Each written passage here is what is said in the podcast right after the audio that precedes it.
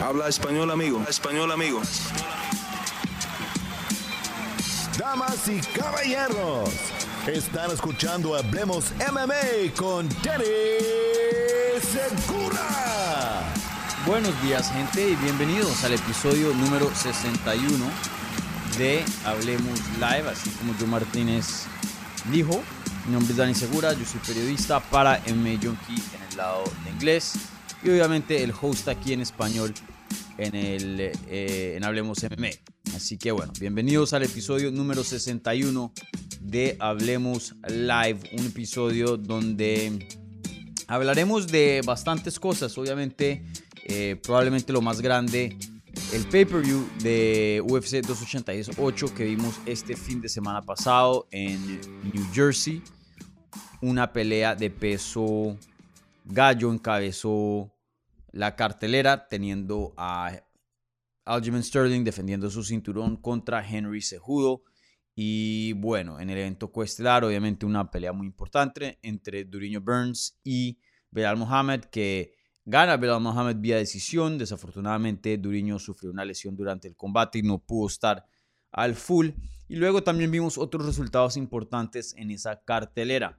Entonces hablaremos eh, de eso, ya que ustedes tienen algunas preguntas fuera de, de lo que hablamos en lo que fue la reacción a los, a, los resultados del evento, eh, que eso se hizo el domingo. Eh, ¿Qué más? También obviamente preguntas sobre algunos eventos que vienen. específicamente este fin de semana tenemos un evento medio regulimbis, pero bueno, ese evento de UFC con Rosenstruck contra Almeida. Almeida un prospectazo en el peso pesado. Y luego pues más allá vienen otros eventos. Y, bueno, em, ¿qué más? Creo que eso es como lo principal que he visto en cuanto a preguntas. Pero estoy seguro que por ahí vendrán eh, más en el transcurso del programa. Entonces, como siempre, empezaré contestando las preguntas que se hicieron previo a la transmisión en lo que es la pestaña de la comunidad. Luego ya pasaré a las preguntas que están haciendo en vivo en el eh, live chat. Entonces les recuerdo, si tienen alguna pregunta y quieren hacerla aquí en vivo y que aparezca su pregunta y todo, pónganla en el live chat y yo se las voy a contestar. Por favor, gente, usen signos de interrogación para yo poder saber qué es comentario y qué es pregunta para el programa. Eh, ya que pues no tengo obviamente ningún problema que estén ahí hablando entre ustedes y comentando eh, en el live chat. Como siempre también, las preguntas que vengan con em, una donación, con un apoyo al canal vía el super chat, esas preguntas van a recibir prioridad. Eh, igualmente las preguntas que vengan parte de los amigos de Hablemos MMA, esas preguntas reciben eh, prioridad aquí para contestarse.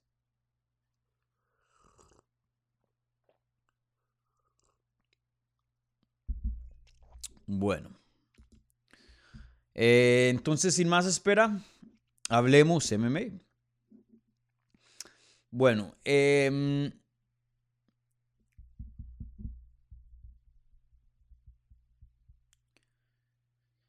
aquí obviamente varias preguntas acerca de Diego López, em, el brasilero adoptado por México que debutó para UFC este fin de semana pasado en UFC 288. Desafortunadamente para él perdió una decisión contra eh, Evloev, Mosbar Evloev.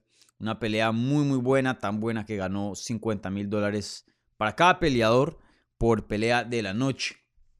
Entonces, aquí Víctor Sánchez Castro pregunta, ¿con quién debe pelear Diego López en su próximo combate? ¿Piensas que tiene nivel para, un grande, para ganarle a un oponente rankeado?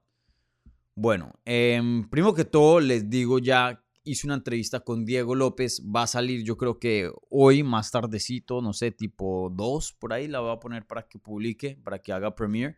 Eh, bien larga, hablamos casi como 40 minutos. También en esa entrevista se estrenó el segmento de Entre Amigos, un segmento donde los amigos de Hablemos MMA pueden hacer preguntas a, a la persona que pues estoy entrevistando, en este caso Diego López. Entonces, eh, en el transcurso de este segmento ya futuro, pues podrán ustedes hacerle preguntas directas a peleadores, a entrenadores, a, toda la gente que traigo aquí en este programa. Entonces, eh, se estrenó ese, em, ese segmento y preguntas muy buenas. De hecho, em, Eh, salieron, salieron varias buenas respuestas de, de parte de Diego en, durante ese segmento. Entonces solamente ahí para, para avisarles. Pero bueno, em, ¿con quién debe pelear Diego López en su próximo combate? Ustedes saben que yo soy muy, muy cuidadoso con el matchmaking, con los prospectos. Y, todo eso me gusta llevarla lento, porque si está muy lento, siempre se puede apresurar, siempre se le puede echar madera al fuego pero ya cuando la cosa está muy rápida, a veces no hay frenos, a veces no hay como apagar, contener eh, ciertas cosas. Entonces, por precaución, a mí me gusta siempre una ruta relativamente conservadora. Ahora, hablando con Diego, no me sonó que él quiere un, trato conservador. Eh, tampoco está diciendo locuras, que quiere un top 5 o algo así, pero sin duda quiere nombres grandes, pues eh, grandes en el sentido de que pues tienen peso, tienen historia en la división. Eh, habló de esos nombres en la entrevista, no voy a decirles para que vayan y, la chequen después de, este programa cuando publique, pero, pero sí, presiento que em, de pronto no, él no está diciendo voy a ser campeón en un año, dos años, no está diciendo así cosas muy apresuradas, pero tampoco quiere pelear con principiantes, con gente que apenas está empezando. Eh, quiere ya de una estar enfrentándose con, gente eh, que tenga algo de nombre dentro de la división, que no me parece mal. Eh, Diego creo que tiene como 27 años de edad, entonces no es un prospecto que entra a UFC con 21, con 20, que necesita harto de, evolucionar y eso. Diego obviamente es un peleador en evolución, yo no creo que todavía está en su prime, yo creo que sus mejores días están por venir y, afortunadamente creo que los veremos dentro de UFC, pero sí está bien avanzado en, su evolución, ya casi con más de 30 peleas, perdón, casi 30 peleas, creo que tiene como 25 o algo así. De hecho, tenía más peleas que Evloev en el combate. Eh, Evloev apenas tenía 16 entrando a, al combate y vuelvo, lo digo, ya tiene como 27 años de edad. Entonces, em, me sorprendió un poco su respuesta, pero no, no me parece Em, inapropiada, me parece que eh, tiene sentido, ¿no? Querer peleas emocionantes, querer nombres reconocidos dentro de la división y, especialmente continuar esta campaña que empezó el sábado. La verdad, uno de los nombres que salió con eh, de que más se habla es Diego López. Obviamente Henry Sejudo, obviamente Aljamain Sterling, pero de las estrellas de UFC 12, 288, Diego López sin duda es una de ellas. Se robó la noche con, con esa pelea con eh, Evloev. Y en cuanto a la segunda parte de, de esta pregunta que dice Víctor Sánchez eh, Castro, ¿piensas que tiene nivel para ganarle a un oponente rankeado? Yo creo que sí, yo creo que sí. Y bueno, lo vimos esa noche. Evloev está entre los 10 mejores del mundo. Eh, invicto sigue. Y varias de esas sumisiones, no sé qué tanto conocimiento tengan ustedes del Jiu-Jitsu, pero se los aseguro yo que entreno, o bueno, que entrenaba y entrené por mucho tiempo. Em, varias de esas sumisiones estuvieron cerquitica a someter a Evloev. De hecho, la última, que fue una llave de rodilla, una palanca de rodilla, si le hubieran dado 15 segundos más a Diego López, yo creo que gana la pelea. Eh, porque esa rodilla se veía bien, bien comprometida y en, ese momento, y les los invito a que vean la repetición, ya ni siquiera, o sea, estaba tan bien encajada que Evloev no estaba defendiendo, sino estaba aguantando, era dolor. Y uno le ve la cara de dolor. Pero estaba tan bien encajada que hay poca defensa ya en ese punto. Él sabía que habían pocos segundos, entonces se aguantó el dolor. Ya. Y crédito a Evloev porque no muchas personas hacen eso. Eso tiene que uno tener una mente muy, muy fuerte. Hay gente que ya escuchan a la rodilla tronar y eso fue algo que, Diego escuchó, ya escuchó que las cosas estaban ahí ajustando en esa rodilla y, hasta rompiendo.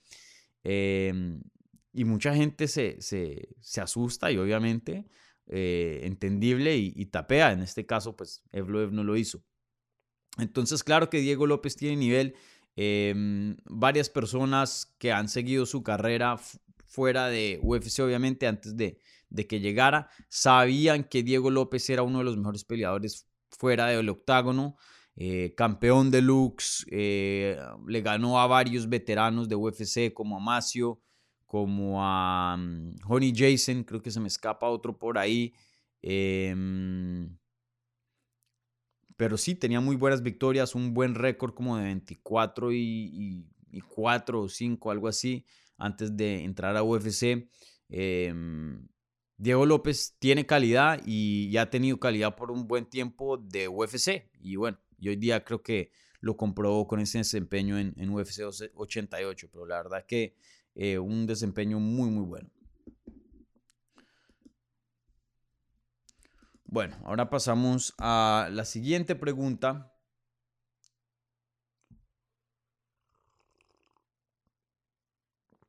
A la siguiente pregunta y otra pregunta acerca de esto, pero del otro lado de la moneda, de Evloev se pregunta, hola Dani, ¿qué opinión te merece Evloev? Sinceramente, su última actuación me dejó bastante frío. Creo que en casi todas las peleas se mete en situaciones muy comprometidas. Eh, Pede, ¿podrías conseguir una entrevista con Alexander Topuria? Pelea el 20 de mayo en Madrid eh, con vistas a entrar a UFC. Bueno, de una te contesto esa última parte. Em, es hermano de Topuria, me imagino, no sé, muy, o sea, coincidencia que tenga ese apellido y y viva en España, me imagino, eh, no sé. Eh, pero déjame investigo eso, chance, obviamente, pues si el peleador quiere, pues eh, aquí bienvenido siempre, ¿no? pero ese no es el caso, ¿no? No todos los peleadores quieren hacer entrevistas, y es entendible, a mí no me deben nada, no le deben nada a ningún medio, ellos verán qué hacen y qué no hacen, ¿no? Entonces, yo siempre he respetado eso. pero pues déjame y, gestiono y averiguo bien porque la verdad no, no sé mucho de, de Alexander si, si soy honesto contigo, CDC. Y bueno, en cuanto a tu pregunta original acerca de mi opinión sobre Evloev, eh, sí hay una manera de ver este combate y la entiendo, no la comparto, pero sí, sí reconozco que de pronto muchas personas vean ese combate y sí, Diego López, tremendo desempeño, pero pueda que hay otros que digan, bueno, ¿y Evloev qué? Eh, lo finaliza un peleador que no estaba dentro de UFC, que no estaba, en bueno, se acerca a finalizarlo, perdón, un peleador que no estaba en UFC, que no está rankeado, que tomó la pelea apenas en cinco, avisos, en cinco días de aviso, le tocó cortar a 145 libras porque no fue un catchweight, esto, lo otro, em, y de pronto dicen, men, y casi te finalizan, pueda que muchas personas estén decepcionadas con Evloev, pero eh, si yo pudiera decirle algo a esas personas es que Diego López ha estado listo para UFC por mucho tiempo. Él peleó con un peleador muy, muy peligroso, con muy buen jiu-jitsu, con manos que están mejorando bajo em, Francisco Grasso. Y, bueno, eh, no, no me sorprende ese tipo de desempeño. Para la gente que de pronto no siga a Diego, de pronto dicen, uy, Jeff no se vio muy bien. Pero no, sí, se vio bien. Es que Diego López es muy difícil. Diego López es un, oponente muy, muy bueno. Em, y tener en cuenta que Evloev, si no estoy mal, venía de una serie de cirugías. Eh, esta era su primera pelea después de eso y, por lo general los peleadores que vienen de cirugía, su primera pelea no, es, no está en el 100%. Entonces, em, tienen que tener en cuenta eso. Y él tomó la pelea también en corto aviso. La pelea original no se dio, o sea, ninguno que estaba en la pelea original llegó. La pelea original era Bryce Mitchell contra, em, contra Jonathan Pierce. Jonathan Pierce un prospectazo en esa categoría. ¿Qué pasa? Jonathan Pierce se sale del combate. Entonces Evloev toma la pelea de corto aviso con Bryce Mitchell. Luego Bryce Mitchell se sale el día de la, eh, eh, la semana, perdón, de la pelea y luego ahí vemos a Diego López. Entonces también tener en cuenta que Evloev no tenía un campamento completo, por más que tuvo más anticipación que Diego López. Eh, de todas maneras, él no venía con un campamento adecuado para, para pelear en UFC 288. Yo sigo pensando bastante de Evloev. De hecho, em, vuelvo y le digo, muchas de esas sumisiones creo que hubieran sometido a, muchos de la división de 145 libras. Entonces, para mí, me voy con más respeto después de este combate de, de Evloev, porque la verdad que em, su defensa de sumisiones, y no solo eso, pero cómo manejó la pelea. Todo un veterano, em, tomó muy buenas decisiones y, pudo ganarle a un oponente muy peligroso. Entonces, sí, yo me voy con. Em, yo me voy eh, eh, pensando bien en alto acerca de, de Evloev. Entonces, veremos qué le sigue. Él, obviamente, es uno de, de, de estos peleadores que va a ser parte del futuro de 145 libras. La vieja, o bueno, la guardia hoy día es Alexander Volkanovski, Jair Rodríguez, Max Holloway, Brian Ortega, ¿no?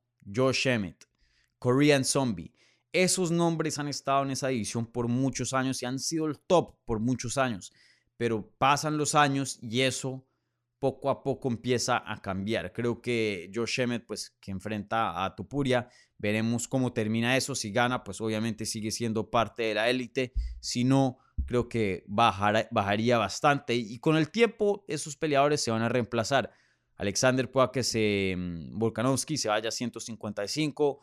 Holloway se retire. Brian Ortega se retire. Josh Emmett se retire. Chan Song está cerca del retiro también. Y luego entran estos nombres que es otra nueva guardia.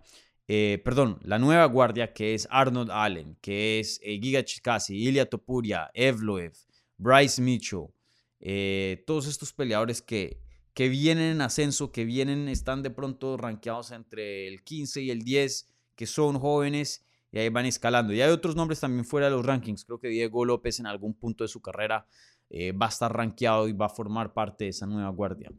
Entonces, em, pues veremos, pero para mí Evloev, yo sigo pensando muy bien de Evloev. Eh, entiendo por qué de pronto algunas personas digan, hey, eh, la tuviste difícil y la tuvo, pero vuelvo y lo digo, Diego López es un buen peleador, un peleador de calidad. Si no vayan y, miren lo que está haciendo el gimnasio de Lobo Gym, no es coincidencia, no es coincidencia que tengan una campeona con Alexa Grasso, no es coincidencia que tengan a Irene Aldana retando por un título, no es coincidencia que Alessandro Costa esté en UFC, no es coincidencia que Diego López también se encuentre dentro de UFC. Eh, de pronto un gimnasio puede dar con suerte y meter a uno UFC por un tiempito y se sale. De pronto, difícil que pase, pero si ves todo el panorama, eso no es suerte. Ahí, ahí están haciendo algo bien en ese gimnasio y está dando frutos y está sirviendo. Y, bueno, hoy día estamos viendo los frutos de, de ese labor con todos esos peleadores. Em, bueno, ¿qué otra pregunta hay por acá? Aquí un par de preguntas acerca de, de lo que está pasando en 155 libras. Entonces, primero aquí empecemos con la de Rodrigo Segovia y dice, hola Dani, ¿quién crees que podría ser el próximo retador legítimo en enfrentar a Islam Makashev por el título de las 155 libras? Viendo que Gaethje busca la revancha con Poirier y los demás del top 5 ya tienen peleas. Bueno, pues no nos tenemos que preocupar mucho de la siguiente pelea de título para, Islam Makashev porque no va a pasar en un buen de tiempo. Creo que UFC ya lo hizo bien claro de que van a esperar hasta octubre cuando regresen a Abu Dhabi, obviamente pues porque Islam Makashev, él no es de esa área, pero pues cercano eh, de Dagestán y es musulmán, entonces pues es eh, una estrella grande para ese mercado y pues siempre va a tener esos lazos con Javib, ya que pues es estudiante de Javib, Javib lo tuvo bajo su eh, mando por muchos años y siempre estando campeón decía cuando yo me retire yo le paso la antorcha a Makashev, él es el siguiente. Y, y, bueno, pues ese ha sido el caso, ¿no? La profecía se ha cumplido. Entonces siempre esos lazos pues van a existir por más de que Javib ya no esté en su esquina, no esté entrenando con él el día a día. Y bueno, sabemos qué tan importante Javib fue para esa eh, región. Entonces, eh, Islam por más de que sea campeón o no, yo creo que UFC ya lo va a tener fichado. Hey, no planees nada en octubre, porque en octubre, cuando regresemos todos los años a Abu Dhabi, ahí tienes que estar. Entonces, eh, no querían arriesgar y ponerlo a pelear en julio o agosto y que no esté listo para pelear en octubre. Entonces, ya quedó el hombre fichado ahí para, para esa fecha. Entonces, em, esta parte en la que dices que Gagey busca Poirier y ya hay varios del top 5 que ya están fichados, que ya tienen peleas.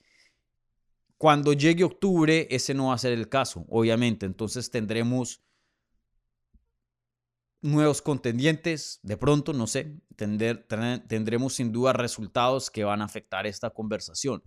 Eh, entonces, es un poco difícil predecir porque no sabemos qué va a pasar en ciertas peleas, pero eh, es bien obvio que pues si llega a ganar Benio Dariush, él se merece la pelea de campeonato. De hecho, ya se la merece, se la merecía hace como dos o tres peleas atrás. Eh, Benio Dariush claramente es el contendiente número uno de esa categoría. Entonces, a mí en lo personal, si gana, así sea cerrado, así sea controversial, ya, que a Rush le den una pelea de campeonato. ¿Será que eso va a pasar? Quién sabe, porque desafortunadamente para Dariush, él no es el nombre más grande de la división. Y sabemos que UFC a veces, em, a veces no, muchas veces eh, prefiere no basarse por lo deportivo, sino por lo mediático, por lo que vende, ya que pues ellos también están en el negocio de vender pay-per-views, ¿no? Entonces, em, yo creo que el contendiente, el siguiente retador al título, va a salir de la pelea de Darius contra Oliveira. Creo que Oliveira es un peleador muy, muy popular, especialmente para Brasil, es toda una estrella. UFC eh, va a tener interés de ponerlo nuevamente como campeón, si es que pues eso es una opción. Eh, obviamente Darius le puede ganar y fácilmente eh, ponerlo a hacer fila, ponerlo a hacer cola nuevamente. Entonces yo creo que sale de, esa pelea, especialmente si Darius gana, pero em, también veremos qué pasa con Michael Chandler y Conor McGregor. No se sabe cuándo vayan a pelear, no tienen pelea pactada si Conor llega a ganar y llega a decir que quiere pelear en 155 libras, no sé esta pelea de Michael Chandler en qué categoría se va a dar. Se ha hablado que 170, pero no, no hay nada pactado por ahora. Pero así sean 170 o 155, les aseguro que si Conor McGregor gana y dice yo quiero pelear por el cinturón de las 155 libras, no hay ninguna persona dentro de UFC que le va a decir que no y va a Abu Dhabi y va y le dice a Habib que vaya y le, esté en su esquina y, que va a armar tremendo tierrero con eso, lo va a hacer. Y que va a vender ese pay-per-view, lo va a hacer. Y que va a perder, va a perder. Em, pero, pero así sabemos que es este negocio.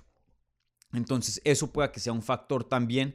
La verdad me sorprendería si, el, si esa pelea entre Poirier y Gagey se hace, que el siguiente retador salga de ahí. Sé que Poirier viene a ganarle a Chandler, Sé que Justin Gagey viene de ganarle a mm, Rafael Fisiv, pero no sé, me parece, en mi opinión, que ellos dos necesitan hacer un poco más. Que ganen la pelea esa entre estos dos y de pronto una más. Eh, o por lo menos esperar a que un Dariush pelee por el título. Eh, ahí de pronto creo que hay un chance si estos llegan a ganar, ya sería dos victorias consecutivas. Si Charles Oliveira le gana a Dariush, de pronto tiene un mejor caso para pasar a Charles Oliveira, eh, pero en mi opinión ya vimos a estos dos perder contra Habib. Em, ya más o menos podemos imaginarnos cómo iría una pelea con Makachev. Em, en mi opinión, una pelea con Chandler. Yo sé que hay muchos que, que de pronto se van a quejar cuando diga esto, que Ay, a Chandler otra vez en una pelea de campeonato. ¿Qué ha hecho? Si no solo perder con peleas emocionantes. No, pero la verdad que Chandler en cuanto al estilo de él, porque tiene muy buena lucha, sí sería muy interesante verlo pelear contra Mahashev en cuanto al, estilo de peleas. Pueda que deportivamente no se la merezca, eh, así le gane a Conor McGregor, pero en cuanto a la pelea en sí, me parece una de las más competitivas de la división. Eh, a mí siempre me, me, me, llamaba la atención una pelea entre Chandler y Habib. Esa hubiera sido muy, muy interesante, porque Chandler va a tomar riesgos, va a soltar las manos, le iba a conectar y si Habib se ponía a luchar con Chandler, que pues era lo más obvio, yo creo que tiene dificultad. O sea, no. Chandler es un muy buen luchador, un atleta, pero extraordinario, súper fuerte, súper ágil. Vayan y vean los videos que están por ahí rondando en YouTube, viejos, ¿no? Pero de todas maneras, de Michael Chandler luchando con Kamaru Usman de 170.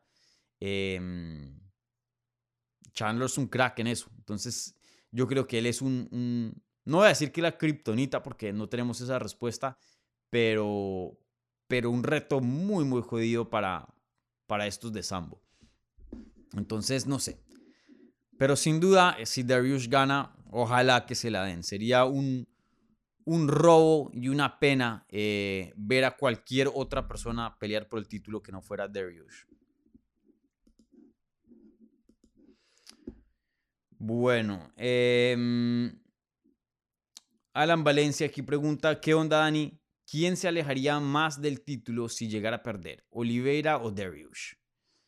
Esta pregunta es más difícil de, de lo que parece. En teoría, Oliveira, porque ya tendría dos derrotas consecutivas, ¿no? Eh, Darius tendría una derrota y detrás de esa derrota tendría como nueve o ocho victorias consecutivas.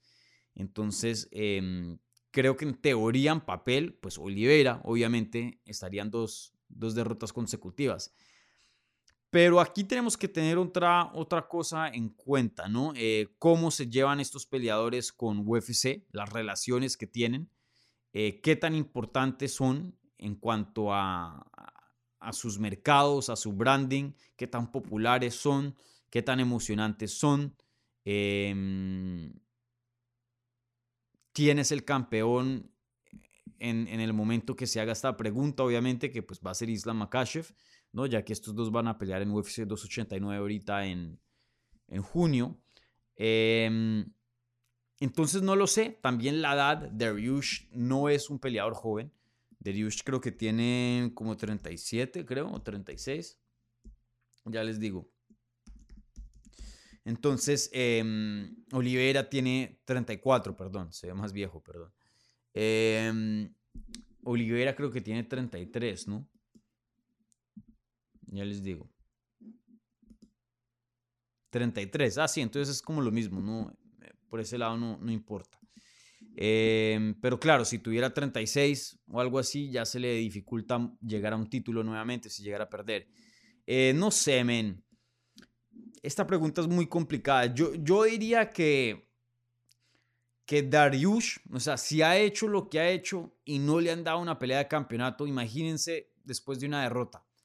Eh, tendría que hacer bastante, ganar tres, no sé, en fila y, buenos nombres para que UFC lo considere nuevamente. O sea, si, si no lo están considerando ya mismo con ocho victorias consecutivas, ¿qué va a tener que hacer después de una derrota? No creo que tenga que ganar ocho nuevamente, pero no sé, tres, cuatro, no sé. Eh, en cuanto a Oliveira, si llega a perder, sigue siendo un peleador muy emocionante, muy importante para Brasil. Seguramente le dan otros combates, él gana una o dos y ya Brasil va a estar volviéndose loco para, para tenerlo eh, peleando por un título nuevamente. Entonces yo diría que Darius se, se aleja más del título si llega a perder, pero, pero también se puede hacer un caso para, para Oliveira. Una pregunta complicada, complicada, pero yo me voy con Darius. Em,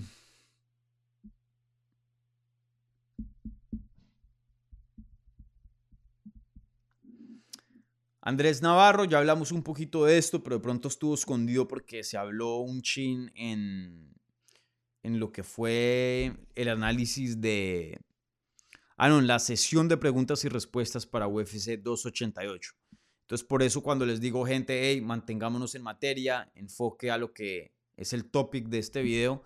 Eh, por eso, porque pues se ve sesión de preguntas, de preguntas y respuestas, UFC 288, pero se habló de One y eso queda ahí escondido, ¿no? Entonces, eh, hablemos de One, ¿no? Oficialmente. Eh, Andrés Navarro dice, Dani, ¿qué te pareció el último evento de One? En lo personal, me gustaron mucho los encuentros de ese día, en especial el de Mikey Mushimeshi. saludos desde México. Sí, One tiene un producto fantástico. Me atrevería a decir que después de UFC, en cuanto a producción y el producto en sí que estás consumiendo a través de tus ojos, de pronto el mejor producto fuera de UFC. Y de pronto para muchas personas, eh, mejor que UFC, yo no pienso. Em, hay algo de One que no me gusta, es, los colores y la luz. Usan un tipo de luz y eso se refleja mucho en las fotos que luego le mandan a la prensa. Eh, me imagino, yo no, no, no, sé tanto de luz como de pronto eh, un ingeniero que de, de, luces, ¿no? De producción, eh, pero obviamente sé algo pues trabajando en medios. Creo que la, la luz que usa UFC es blanca. La de One no. Le, le ponen un, un, tint, le ponen un color, un efecto, como si fuera un, un filtro de Instagram. Y, da como un. No sé, sin duda cambia el producto, se, se siente distinto, pero no, no me gusta en lo personal. Pero algo que me encanta de One, y, yo lo he dicho varias veces, One Championship es como si UFC y Pride hubieran tenido un hijo porque tiene el feel, el vibe, la energía como de cage fighting, porque obviamente es en una jaula, usan los colores negros, etcétera, etcétera. Pero a la misma vez, em, algo que no hace UFC y que, y que sí hace Pride es que abrazan un poco más lo que es hacer un show, un espectáculo, un producto de entretenimiento. Eh, Juan le gusta, sí, hacer show, le gusta el espectáculo, le gusta hacer las ceremonias antes de, del evento donde llaman a todos los peleadores y de dónde vienen, de sus países y se paran ahí y uno ve en la función los peleadores que van a competir en la noche y luego regresan a los camerinos y ahí sí vienen las peleas y hacen toda una ceremonia, eso me encanta eh, y hacen las, las entradas muy interesantes, muy vistosas. Em, uno puede ver un poco más de la personalidad de los peleadores a través de, del show, ¿no? Porque ellos tienen algo de, decir de cómo se hacen las cosas, qué música, qué, qué, cómo, cómo salen, etcétera, etcétera. UFC no, UFC es muy uniforme. Vas a salir por el túnel, vas a usar, eh, bueno, en ese entonces era Reebok, hoy día es Venom. Si algo te dejamos escoger la música y aún así hay muchas canciones que no te vamos a permitir. Todo va a ser igual, no va a haber fuegos pirotécnicos, no va a haber así colores en las pantallas distintos sal a pelear, te pasamos las estadísticas y ya. Bien, bien simple, eh, bien al grano y le falta un poco de color, le falta un poco de personalidad, en mi opinión.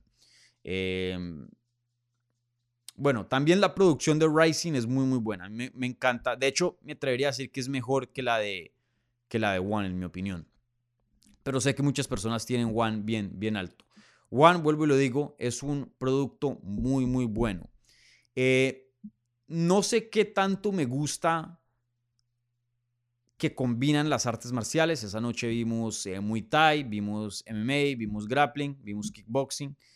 Em, no me molesta y sí aprecio que haya un producto distinto en el mercado. Es decir, si quiero solo artes marciales mixtas, ahí tengo UFC, que es el estándar, que es el producto que más consumo, pero de vez en cuando puedo ir y ver una función de One y tener una experiencia un poco distinta. Me gusta tener la diversidad en productos, eh, pero si tuviera que escoger o es esto o lo otro, prefiero que todo sea artes marciales mixtas, es simplemente mi, deporte favorito. Eh, el Muay Thai mm, no es que me encante, no, o sea, no es que me disgusta tampoco, pero prefiero una pelea de artes marciales mixtas. El grappling sí me gusta em, y tienen muy buenos grapplers, obviamente, de los mejores del mundo. Em, pero sí, no sé, no, si tuviera que escoger uno o el otro, me gusta el producto eh, solo de artes marciales mixtas. Em, hay, hay, un par de cosas que no me gustan de, de One, el, el, el, que hace las entrevistas. A veces, yo sé que ellos quieren hacer mucho show, pero a veces es como, como muy ficticio, como muy fingido, como muy en inglés sería try hard, como muy, o sea, a veces forza las cosas un poco y es como que no, se dan orgánicamente o no, pero quiere tener la energía siempre en 100. Y otra cosa que me parece chistosísima son esos cinturones. Yo creo que aquí le querían ganar, hacer competencia a UFC y ponen un cinturón así de grande que ni le cabe en el hombro al peleador. Ese amarillo no es de oro, sino es como un amarillo verdoso. No sé. De, de cinturón es lo peor que tienes One Championship. Eh, pero bueno, eh, aquí siendo bien críticos, ¿no?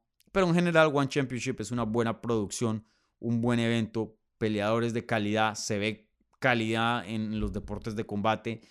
A mí me gusta, One Championship es muy bueno, muy, muy bueno. Em, y, me alegra que tengan ese deal con Amazon porque para mí personalmente es mucho más fácil ver el producto eh, y sé que para muchas personas también y eso va a ser grande en, en ayudarles a, a, construir su mercado aquí en Estados Unidos, ya que pues eh, en Asia son donde son grandes, aquí no, no tanto.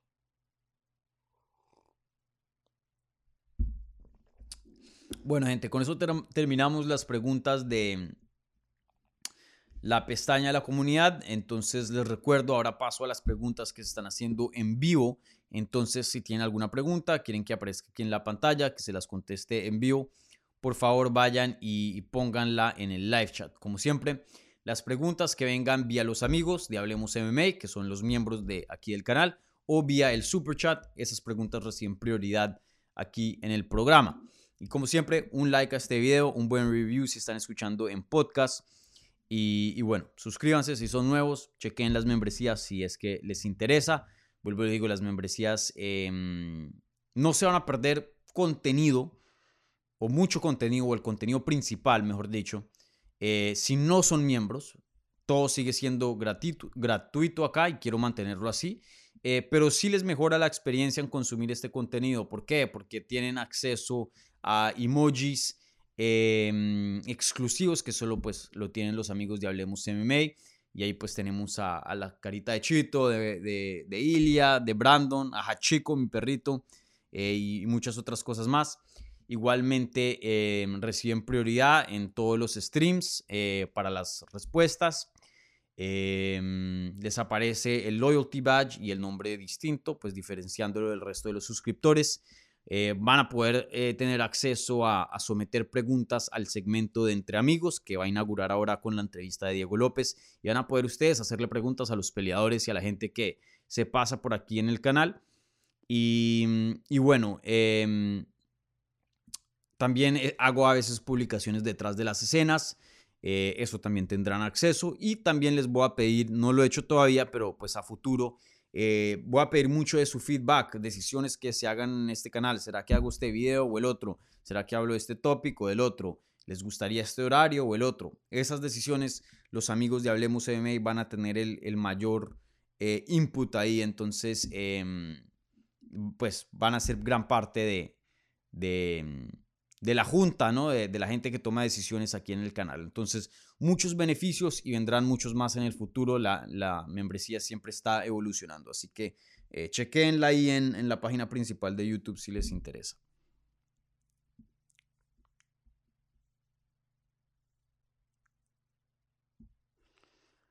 Bueno, entonces ahora pasamos a las preguntas del live chat.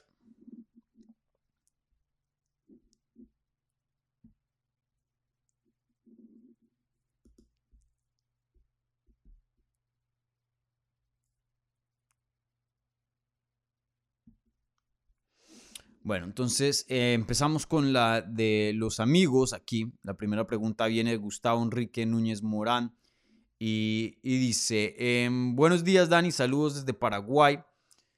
Dos consultas. Uno, ¿cubrirás el evento de Paul contra Díaz? Dos, ¿qué piensas del comentario de Sugar Sean sobre querer pelear contra Davis o García y pensar que podrá ganar? Bueno, entonces, primero, la primera pregunta, eh, primero que todo, yo no conozco a ninguna persona de Paraguay personalmente. Conozco de Uruguay a Gastón y ya. Y una vez eh, en un viaje conocí a, una chica de Uruguay, pero fuera de eso no conozco a mucha gente de Uruguay y nunca he conocido a nadie de Paraguay. Yo sé que son países más pequeños, pero de todas maneras, eso siempre me, me ha parecido curioso.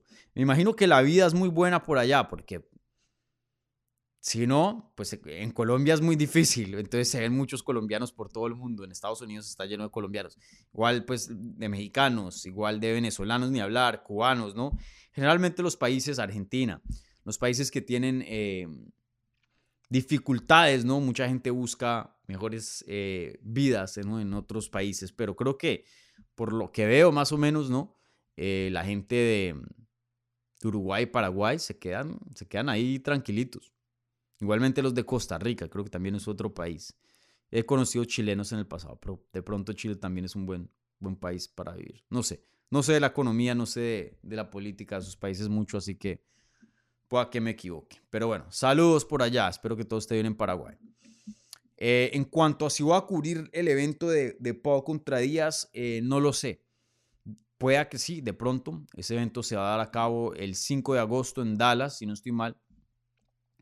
Eh, cómo funciona MMA Junkie es que em, cada quarter, o sea, cada tres meses nos mandan un... Nuestro, jefe pues habla con nosotros individualmente y más o menos em, nos pregunta pues cómo está nuestro, nuestro calendario para ver a qué viajes nos programa y todo eso. Y, luego pues nos mandan un email con el calendario anunciando pues eh, cómo se va a ver la cobertura por los siguientes tres meses. Eh, no he escuchado nada de, de, los siguientes tres. Para eh, este primer sector del año pues estuve UFC 287, San Antonio y, y eso es todo. Em, para este no, no estoy seguro. Yo pedí que me mandaran a UFC 290 en Las Vegas, veremos si se cumple o no. Eh, Jacksonville hay una cartelera que pues me queda aquí cerquita, yo viviendo en el sur de la Florida, pueda que esté cubriendo esa. No sé si en agosto me manden a, a Dallas a cubrir ese evento. Pueda que sí, pueda que no, pero creo que sabré pronto en, en, las siguientes semanas. Y bueno, en cuanto a la segunda parte de, de Sugar Sean diciendo que quiere pelear con García o Davis, eso es sinónimo a quiero dinero. Porque yo tengo mucho, mucho respeto de Sean O'Malley, pero no tiene nada que ver con ninguno de sus peleadores. Yo creo que más con Ryan García, obviamente eh, Tank Davis es mucho más técnico que, que, Ryan y lo comprobó cuando pelearon, no solo porque ganó, pero si ven en sí eh, lo que estaba pasando dentro de ese ring, García le falta mucho, mucho, mucho, mucho y, comete muchos errores de principiante, cosas que te enseñan en tu primer día de mantener las manos arriba. Él cada vez que tira el gancho izquierdo baja la mano, eso es un hábito pero terrible. Eh, claro, es muy rápido, es atlético, entonces e, ese, tipo de cosas con cierto calibre de oponente eh, no te pasa facturas, no te pasa recibos, pero ya cuando te enfrentas con alguien como Tank Davis que va a estudiar eh, video, que va a aprender qué haces, qué no haces, un, error fatal. Y bueno, con eso lo tumbaron, ¿no? El, primer knockdown. De pronto Sean O'Malley tiene más chance con Ryan García porque por lo que mencioné es un, peor peleador, por decirlo, por decirlo, así, comparado a Tank Davis. Pero aún así yo creo que Ryan García se lo come vivo.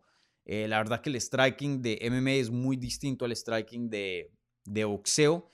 Y, por ahora no ha habido ningún peleador que ha tenido éxito en eso. Entonces, ¿qué, nos, qué inicios nos da Sean O'Malley de pensar de que, de que eso va a ser distinto? Em, veré, bueno, es que ni siquiera Nate Diaz, ni siquiera Nate Diaz va a pelear contra un, un boxeador, ¿no? Em, tradicional, un boxeador de calidad, ¿no? Porque Jake Paul no, no es eso. Entonces, em, no sé, no sé, ¿qué pienso? quiere dinero, porque en cuanto a competencia, no creo que Sean O'Malley tiene, tenga algo que ver con esos dos. Para nada, y lo digo con todo el respeto del mundo, uno de los mejores peleadores en 135 libras, un peleador élite, una estrella, un peleador de calidad, pero todo eso que dije es aplicado para las artes marciales mixtas, no en el boxeo. No en el boxeo.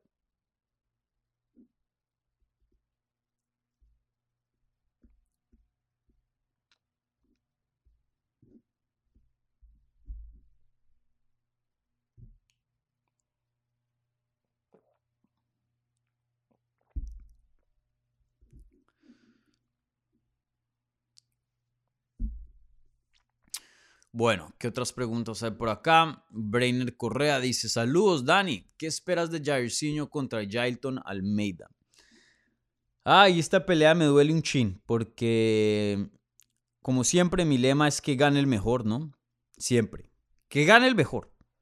Que gane el mejor. Si te mereces ganar la pelea, que te la ganes. Si eres el peleador superior, que la ganes. Porque eso es lo que... Eh, eso es bueno, no, no todo el mundo. Hay gente, pues los fanáticos tienen obviamente ciertos peleadores que pues les gusta, entonces obviamente siempre van a estar, no siempre, pero por lo general van a, van a, van a querer que gane un, un peleador en específico. Pero yo, yo me voy por lo justo, que gane el mejor peleador, que gane el mejor peleador. Para mí, Jairzinho me cae súper, súper bien. Lo he entrevistado un pocotón de veces en el pasado. Eh, siempre muy generoso con su tiempo. Eh, lo he conocido en persona varias veces. Eh, muchas veces nos sentamos y, hablamos fuera de cámara cuando estoy por allá en American Top Team o algo así. porque le encantan los videojuegos y a mí también. Entonces hablamos bastante de eso. Jairzinho es un tipazo. Pero, mm, pero la tiene difícil. Jailton Almeida es el futuro de la división. no solo en peso pesado, pero si llega a regresar a 205 libras, también. Jailton Almeida es un peleador buenísimo, con una pegada durísima, eh, una agilidad, pero que no se ve de alguien de ese tamaño. Y no es una agilidad como Zero Gun, que se mueve y es un buen striker y, es muy, muy ágil en esa, en esa área, pero él es muy ágil en el jiu-jitsu. O sea, ya moviendo cuerpo con cuerpo, que es aún más difícil que ser ágil eh, como striker. Eh, él se mueve como si fuera un, peso welter, como si fuera alguien de 185 libras. Em, y lo hace, es un peso pesado, es muy fuerte, tiene una lucha buenísima, unas sumisiones fuertes, es bien inteligente, sabe qué hacer, qué no hacer, sabe cómo manejar una pelea bien em, y tiene poder, pega duro. Para mí él va a ser un problema gigante para cualquiera. Em, es como la versión brasilera jiu-jitsera de Curtis Blades, pero, pero con mejor movimiento y, bueno, la quijada por ahora mejor. Veremos cuando se enfrente con peleadores con, con una golpeada ya mayor. Y bueno, este es uno de, estas peleas porque Jairzinho pega durísimo. Alguien que tiene mucha trayectoria en el kickboxing, una buena técnica, buenas patadas, manos bien pesadas, tiene ya experiencia, ha encabezado varios eventos de UFC, ha peleado cinco asaltos. Jairzinho tiene muy buenas cosas entrando a este combate bastantes cosas a su favor. Pero si yo tuviera que darle speak, qué pena Jairzinho, pero me tengo que ir con, con Jailton Almeida. De lo que he visto, simplemente Jailton Almeida es, es todo un crack y el futuro de la división. Yo pienso que él gana esta pelea. Me sorprendería si Jairzinho la gana. Obviamente tiene poder, cualquier cosa puede pasar. Peso pesado, guantes de 4 onzas. Pero Jailton debería, debería ganar este combate. Jailton es, es muy, muy bueno.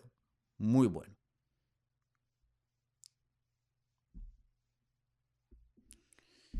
Y veremos qué le sigue, porque si le gana, le gana aquí al número que, el número...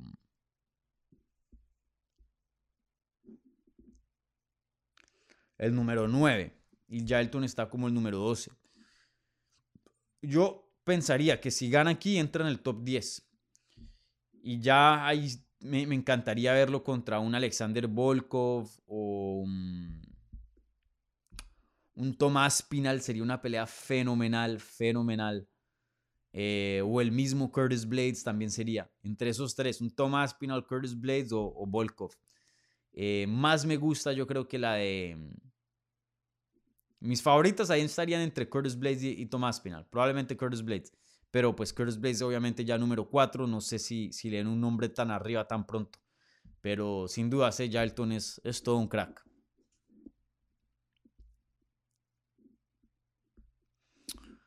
Bueno, aquí pregunta Alfredo Alfredo y dice, Hi Daniel, ¿cómo ves eh, que en 135 hay tipos más grandes que Tupuria y él no puede competir en ese peso e incluso le cuesta darle un 145?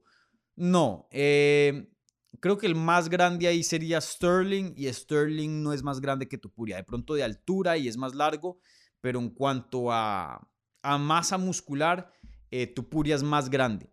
Él es más grande que, que, mm, que Sterling. Em, él es bien denso. Creo que 145 es óptimo para él. Ni más ni menos. 135 eh, es muy, muy bajo. Dudo que lo, lo, haga. Y 155, como vimos contra Jai Herbert, sí es mucho más pequeño. Que puede ganar en 145 porque Ilya Topuria es todo un monstruo. Perdón, 155 porque es todo un monstruo y y es un buen peleador, claro, igual como Volkanovski, pero decir que su mejor categoría es esa, no, no lo es. Él está más apto para, para 145. Y sí ha tenido dificultades con el peso. Em, técnicamente nunca ha fallado de peso porque no se trepó en la báscula, pero pues por lo que vimos eh, con la pelea que estaba supuesta a pasar con Evlo, si no estoy mal, em, a principios del año pasado, aparentemente tuvo unos problemas de peso.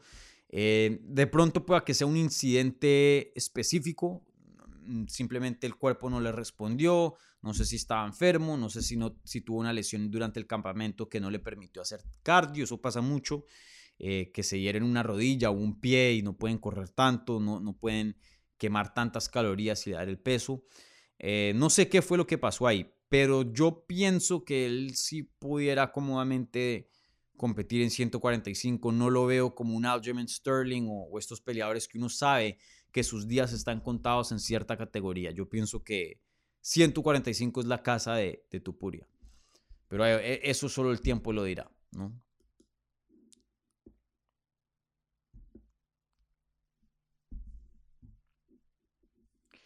Diego Fernando Huelva Silva dice, Dani, ¿qué pasó con Slayerwolf? ¿Lo bloqueaste? Lo bloqueé como seis veces, porque por ahí había unas cuentas que no puedo decir con, em, con certeza que eran él, pero me parecía que eran él. Y no sé si está escuchando esto él o no. Me da lástima que de verdad que lo tuve que bloquear. Em, yo fui, pienso yo, muy generoso y muy, muy muy flexible con él porque me, me, llegaban quejas a cada rato y yo lo dejaba, lo dejaba, lo dejaba y simplemente le advertía. Pero llegué a un punto que, que yo pues sí, estoy haciendo videos de YouTube, sí, estoy eh, buscando views, etcétera, etcétera, como todo el mundo en, en, este, en YouTube, ¿no? Pero también yo estoy construyendo una comunidad y, y, y, con él no puedo hacer comunidad porque le está criticando, insultando a todo el mundo y no de maneras buenas, no constructivas y luego empieza a atacarme a mí y yo no le he hecho nada, yo ni siquiera conozco a la persona personalmente. Eh, y ya decir cosas ya de mi persona ya es como que te estás pasando la raya, brother. Y simplemente digo eso, no me gusta hablar de esas cosas, pero lo digo para advertirle a todo el mundo, no tengo ningún problema que tengan una diferencia conmigo, que no estén de acuerdo con lo que dije, que de pronto algo que dije les parezca loco o no, pero no, no, no vengan a insultarme personalmente, porque estamos hablando aquí de un deporte. No estamos hablando aquí de mi vida, de mis cosas personales. Así que, ojo, igualmente también para otras personas, ¿no? Otras personas aquí en los comentarios. Hablen, discutan, lo que sea, pero siempre con respeto, gente, por favor. Em, eso es algo que odio, odio las redes, odio del Internet. Si estas conversaciones, estos programas, yo los tuviera en, en un teatro, en una sala de conferencia, y la hiciéramos en persona, se los aseguro que nadie estuviera peleando. Pero el Internet ha creado la cultura de ser grosero, de, irrespetar. Em, y luego se está viendo, por lo menos aquí en Estados Unidos, no puedo hablar de otros países, pero se está viendo que, que se está regando, que se está traspasando ya la vida real. Entonces la gente hoy día está más brava, tiene menos tolerancia, tiene menos paciencia. Y por eso se ve un loco que tiene un argumento estúpido porque lo, le pasó en la fila y coge y lo agarra tiros aquí en este país o cosas así. Em, bueno, pero en fin. No tuve otra, no tuve otra. Le di todos los chances posibles y, no tuve otra. Y, hay advertencia a todo el mundo también. Si se ponen en esas, eh, yo no tengo por qué aguantarme los insultos de otra persona. Literalmente no, no tengo. YouTube me da una opción para no aguantarme eso y eliminar eso de mi vida. Yo por qué voy a querer estar viendo ahí gente que me insulta y yo aceptando eso. ¿Por qué yo tengo que aceptar eso? Ah, sí, que me insulten todos los días. Rico. ¿No? Si están hablando mierda de mí, injustamente yo los voy a bloquear, punto. Y por eso YouTube crea esa, esa opción aquí en, en, en, la plataforma. yo, yo, no tengo, yo no tengo por qué estar en esas. Si no tuviera opción, eso es otra cosa. Pero YouTube me la brinda, entonces obviamente la voy a ejercitar. Rodrigo Morales dice, eh, Dani, me di cuenta que Burns no movía su brazo después de la conferencia.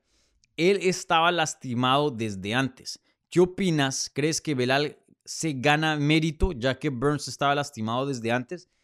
Em, déjenme y veo, busco ese video ya mismo porque em, Rodrigo, no eres la primera persona que me mencionas eso. Mm, déjenme veo aquí UFC 288, Press Conference. Eh, no me había dado cuenta de eso, pero ya después de, eh, sí hubieron varias personas que me, mm, que me habían dicho que, que sí, ese era el caso. Entonces déjenme y busco aquí el video, porque eso me parece interesante. Em, tuvo que entrar lesionado. Bueno, ahí aparece Burns. Eh, tuvo que entrar lesionado porque porque si ven, creo que en el primer asalto, cuando termina el primer asalto y Gilbert habla con Henry Hooft, que es su entrenador, están hablando en código y están diciendo, hey, ¿cómo, cómo te sientes? ¿Está, ¿Está bien? Y él, sí, sí, sí, sí. Y luego ya creo que en el segundo o el tercero le empieza a hablar en la oreja, pues para que las cámaras no escuchen, porque hay gente viendo un vivo y de pronto le textean a, a la esquina. Eso pasa mucho, le dicen a la esquina, hey, está diciendo esto, está lesionado, tal, está pasando esto. Entonces quieren mantener todo bajo perfil. Eh, y ya empieza a decir cosas ya menos tan, tan crípticas y decir, hey, ¿cómo está el brazo? Puedes hacer esto. Y ya le está dando instrucciones y ya tenían un game plan alrededor de no usar el brazo izquierdo. Entonces claramente Gilbert Burns entró al combate em, comprometido, entró al, al combate eh, en una versión disminuida. ¿Por qué? De pronto, cuando pasan ciertas lesiones, eh, sí se puede hacer un game plan alrededor de eso. Y estoy viendo el video de la rueda de prensa y sí no está moviendo el brazo izquierdo. Eh, para nada. Em, muchas veces se pueden hacer estrategias alrededor de lesiones, pero no tener el brazo izquierdo para Burns era un arma gigante. ¿Por qué? Burns tira el jab y el arma, el arma grande de él es el derechazo, el, gancho derecho. Y claro, tenía el gancho derecho, como lo veíamos, hasta lo tiraba dos veces consecutivamente, pero sin, sin el jab uno, el jab a ese se tira para, para manejar distancia, entonces pim pim le pegas con el jab, sabes dónde está y le mandas el derechazo. O eh, también para, para también mucho es de, estructura. Cuando mandas el jab, ya te, te abre la derecha. Incluso hay gente que va a tirar la derecha y no quiere mandar el jab y simplemente pone el hombro izquierdo para ya mandar la derecha. Solo mandar la derecha así frío, no, no, o sea, en cuanto a mecánica del cuerpo, eh, lo hace un poco más difícil. Y ya cuando sabes que solo te pueden atacar por un lado, o sea, todo el lado derecho de, o sea, solo se tiene que proteger el lado izquierdo velal. Eh, y bueno, y eso es del striking. Yo no soy un experto en el striking, yo no soy un Henry Hoof, yo no soy un coach, yo no... ¿Me entienden? Yo he hecho boxeo, he entrenado algo y sé. Y obviamente veo el deporte bien, bien cercano. Pero seguro que hay muchas más cosas de las que eh, yo no estoy eh, consciente. Pero el grappling, el grappling es gigante. ¿Cómo vas a hacer un takedown con un brazo? muy, muy difícil, especialmente contra Belal, que es todo un crack en la lucha. Entonces, em, mucha gente piensa que este tipo de comentarios, al cual voy a decir, son injustos, pero no, son realistas. Igual lo que le pasó al Jimmy Sterling. sí, algo le tiene que quitar a la victoria. Claro, porque podemos decir que Belal Muhammad le ganó una versión completa de Duriño Burns. O sea, Vayan y vean esa pelea, donde Burns solo estaba tirando patadas a las piernas y el gancho a la derecha, donde no podía usar la lucha, donde no podía usar el jiu-jitsu y él es un campeón mundial de jiu-jitsu y donde no podía usar el jab ni la mano izquierda. Les pregunto, ¿eso que vieron el sábado es Duriño Burns? O sea, esa, esa es una representación de lo que ese peleador es capaz de hacer en esa jaula. Solo hay una respuesta. Y es no. Si dices que sí, estás mintiendo. Porque Duriño Burns es mucho más de lo que vimos el sábado. Lo suficiente para ganarle a Belal entrando a la pelea, yo pensaba que sí. Por eso escogí a Duriño Burns. Y no tenemos esa respuesta. También les puedo decir con seguridad que un Duriño Burns saludable le puede ganar a Belal. No, no puedo. Pero también no les puedo decir lo otro, que, que Belal le va a ganar 100% a Burns por lo que vimos. No. Igual lo que pasó con Aljamain Sterling y TJ Dillashaw. No peleó con una versión completa de TJ Dillashaw. No sabemos exactamente cómo se vería esa pelea. No sabemos. Yo pienso ahora que le gana a TJ. Así sea al 100%. Pero no tenemos prueba porque no se subieron al 100% los dos y no pelearon eh, bajo esas condiciones. O por lo menos una versión cerca. Entonces, eh, no es por quitarle mérito aquí, de, yo querer quitarle mérito, pero simplemente es la verdad. Punto. Es como que si, si, el Manchester City ahorita hubiera jugado con el Real y tienen lesionado a Benzema, tienen lesionado a Vinicius y a Modric. Y claro, sí, también tienen a Courtois, también tienen a, a Militao, tienen a otros jugadores, pero sin lo que es el principal, no se puede decir que le ganaron a una versión completa del Real Madrid. No, no, no sé, o sea, eso no se puede decir. Entonces, eh, vuelvo y lo digo, esto no es para nada culpa de Belal. Belal tomó la pelea en corto aviso, hizo el peso, se subió al octágono y ganó. Hizo lo que tenía que hacer. Esto no es crítica de Belal. Aquí Belal está eh, absento a cualquier crítica personal, porque él hizo todo lo que tenía que hacer.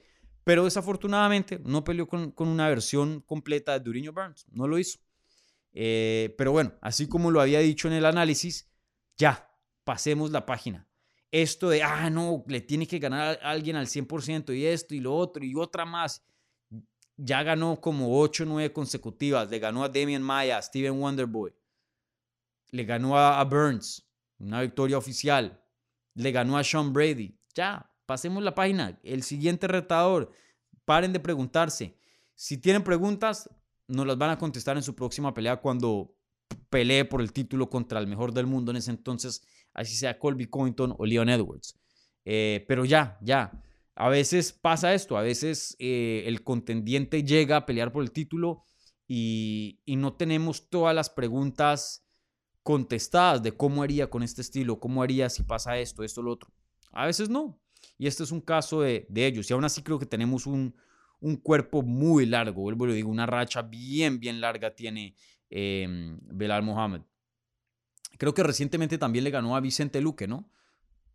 Otro crack. Entonces, em, por más de que de pronto no, no haya pesado tanto la victoria de Burns, pues por la lesión, aún así con lo que ya había hecho antes, ya merecía una pelea de título. Entonces, esto solo es de más.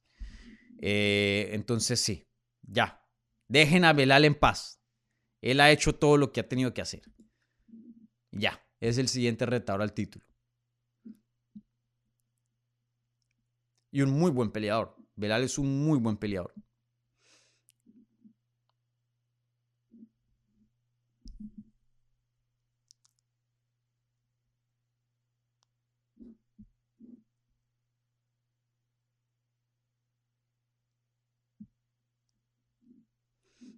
Aquí, Sebastián Zumbado dice saludos desde Costa Rica, que estamos hablando desde de Costa Rica hace poquito. Em, Jorge Aparicio es. Dice, ¿se sabe algo de la lesión de Duriño? Eh, pues se sabe que pues, es una lesión. Eh, hizo un MRI ayer, si no estoy mal. Yo le mandé un mensaje, no me contestó. Eh, pero sí, no, no, sabemos. Creo que tendremos un diagnóstico pronto. Ya le hicieron un MRI. Eso es relativamente rápido. Yo me he hecho un MRI en el pasado, dos de hecho. Em, creo que esta semana, a finales de esta semana, ya tendremos una, una respuesta acerca de eso.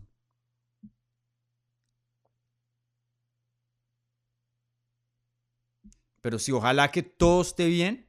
Obviamente algo va a tener que tener, pues porque claramente el, hombro de Duriño estaba mal, eh, pero espero que lo que haya pasado solo requiera rehabilitación, que no requiera cirugía y que pueda regresar al 100%, porque las lesiones de hombro son muy, muy graves y, muchas personas después de lesionarse el hombro no, no, quedan, no quedan igual. Eh, entonces, pues eso espero, porque em, Duriño es un peleador saso, yo todavía lo, Creo que esta derrota contra Belal se le dificulta ser campeón a futuro, pero no creo que es imposible. Sigue en el top 5. Em, sabemos lo que puede hacer. Sabemos que no estaba al 100% el sábado. Y, aún así se fue a decisión. No lo finalizaron y solo estaba peleando con un brazo. Em, yo creo que dependiendo cómo, cómo, qué es lo que pasa en el top, él gana una o dos más y ya estamos hablando de él para que rete por el título. Em, entonces espero que esté saludable y todavía, si está ahí arribita de edad, tiene 36 años de edad, pero está en una forma física brutal y creo que todavía atléticamente su prime puede durar uno o dos años más y en ese transcurso puede sumar la, pelea o dos necesaria para regresar otra vez a, retar por el título. Entonces, eh, esperemos. Eh, lo bueno que podría decir a partir de todo lo malo, que se lesionó, que tomó, pues, que sufrió una derrota, lo bueno es que si hubiéramos visto la mejor versión de Duriño, o sea, una versión 100% saludable ahí, y Belal le hubiera pasado por encima, ahí sí decimos, brother, creo que ya sí es un peleador muy bueno, pero como campeón no, no le vemos futuro. Pero al estar lesionado y ver ese desempeño, no podemos decir eso. Solo podemos basarnos a las peleas de él al 100%. Y viendo lo que ha hecho al 100%, someter a Neil Magni con mucha facilidad, un veterano, eh, ganarle a Jorge Masvidal, que sigue siendo un peleador muy peligroso. O sea, todavía se puede decir que Duriño tiene con qué para ser campeón. Tiene con qué. Entonces, em, entonces veremos. El, futuro lo dirá. Pero bueno, todo lo mejor a Duriño y, espero que no sea nada grave.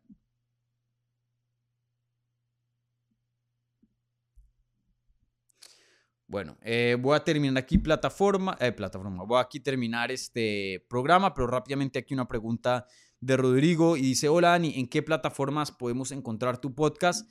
Pues brother, fácil, aquí abajo, lean. Apple Podcast, Stitcher, Spotify, Google Podcast y todos los lugares. Literalmente, si existe una plataforma de podcast, ahí estamos pero las principales, o por lo menos lo que me dicen a mí las estadísticas, es Spotify número uno y luego eh, Apple Podcast. Esas son las dos plataformas más usadas por ustedes. Entonces, cualquiera de esos dos está bien. Eh, lo único que te digo, Rodrigo, es que si vas a escuchar esto en audio, por favor, un buen review. Un buen review de cinco estrellas. Em, y bueno, les recuerdo a la gente que está viendo en vivo y escuchando en audio.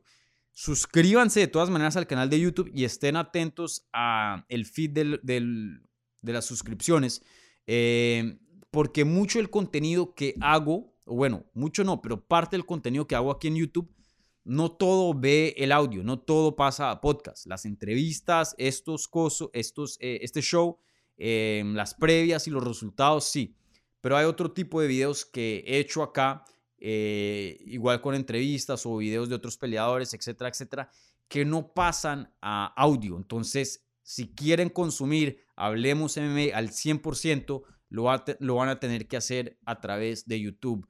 Eh, simplemente, eh, pues el audio o solo audio no se presta para todo tipo de contenido. Entonces, tienen un, buen porcentaje ahí en audio, pero no todo.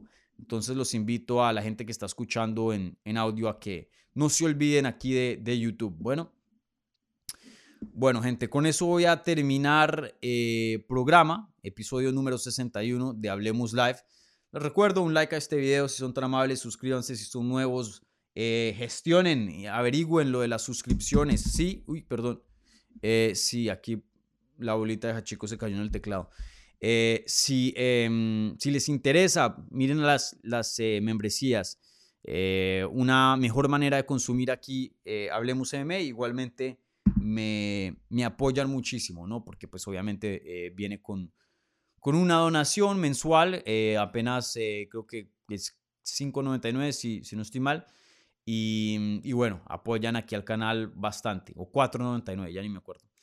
pero bueno, esta semana, ¿qué pueden esperar? Entrevista con Diego López, la publicaré hoy. Mañana yo creo que voy a estar publicando una entrevista con Santiago Poncinibio, el argentino. Eh, ¿Qué más? Entrevista también en Portuñol con Augusto Sakai, ex peleador de UFC que hace poquito lo cortaron y pues estuvimos hablando de eso. ¿Quién más? Creo que hablé con otra persona más y ahora se me está escapando. Bueno, creo que eso es todo. Entonces, esta semana pueden esperar esas tres entrevistas. Diego López, Santiago Poncinibio y Augusto Sakai. ¿Vale, gente? Entonces, un abrazo gigante, cuídense. Em, y bueno, eso es todo. Así que eh, nos vemos pronto. ¿Vale? Chao.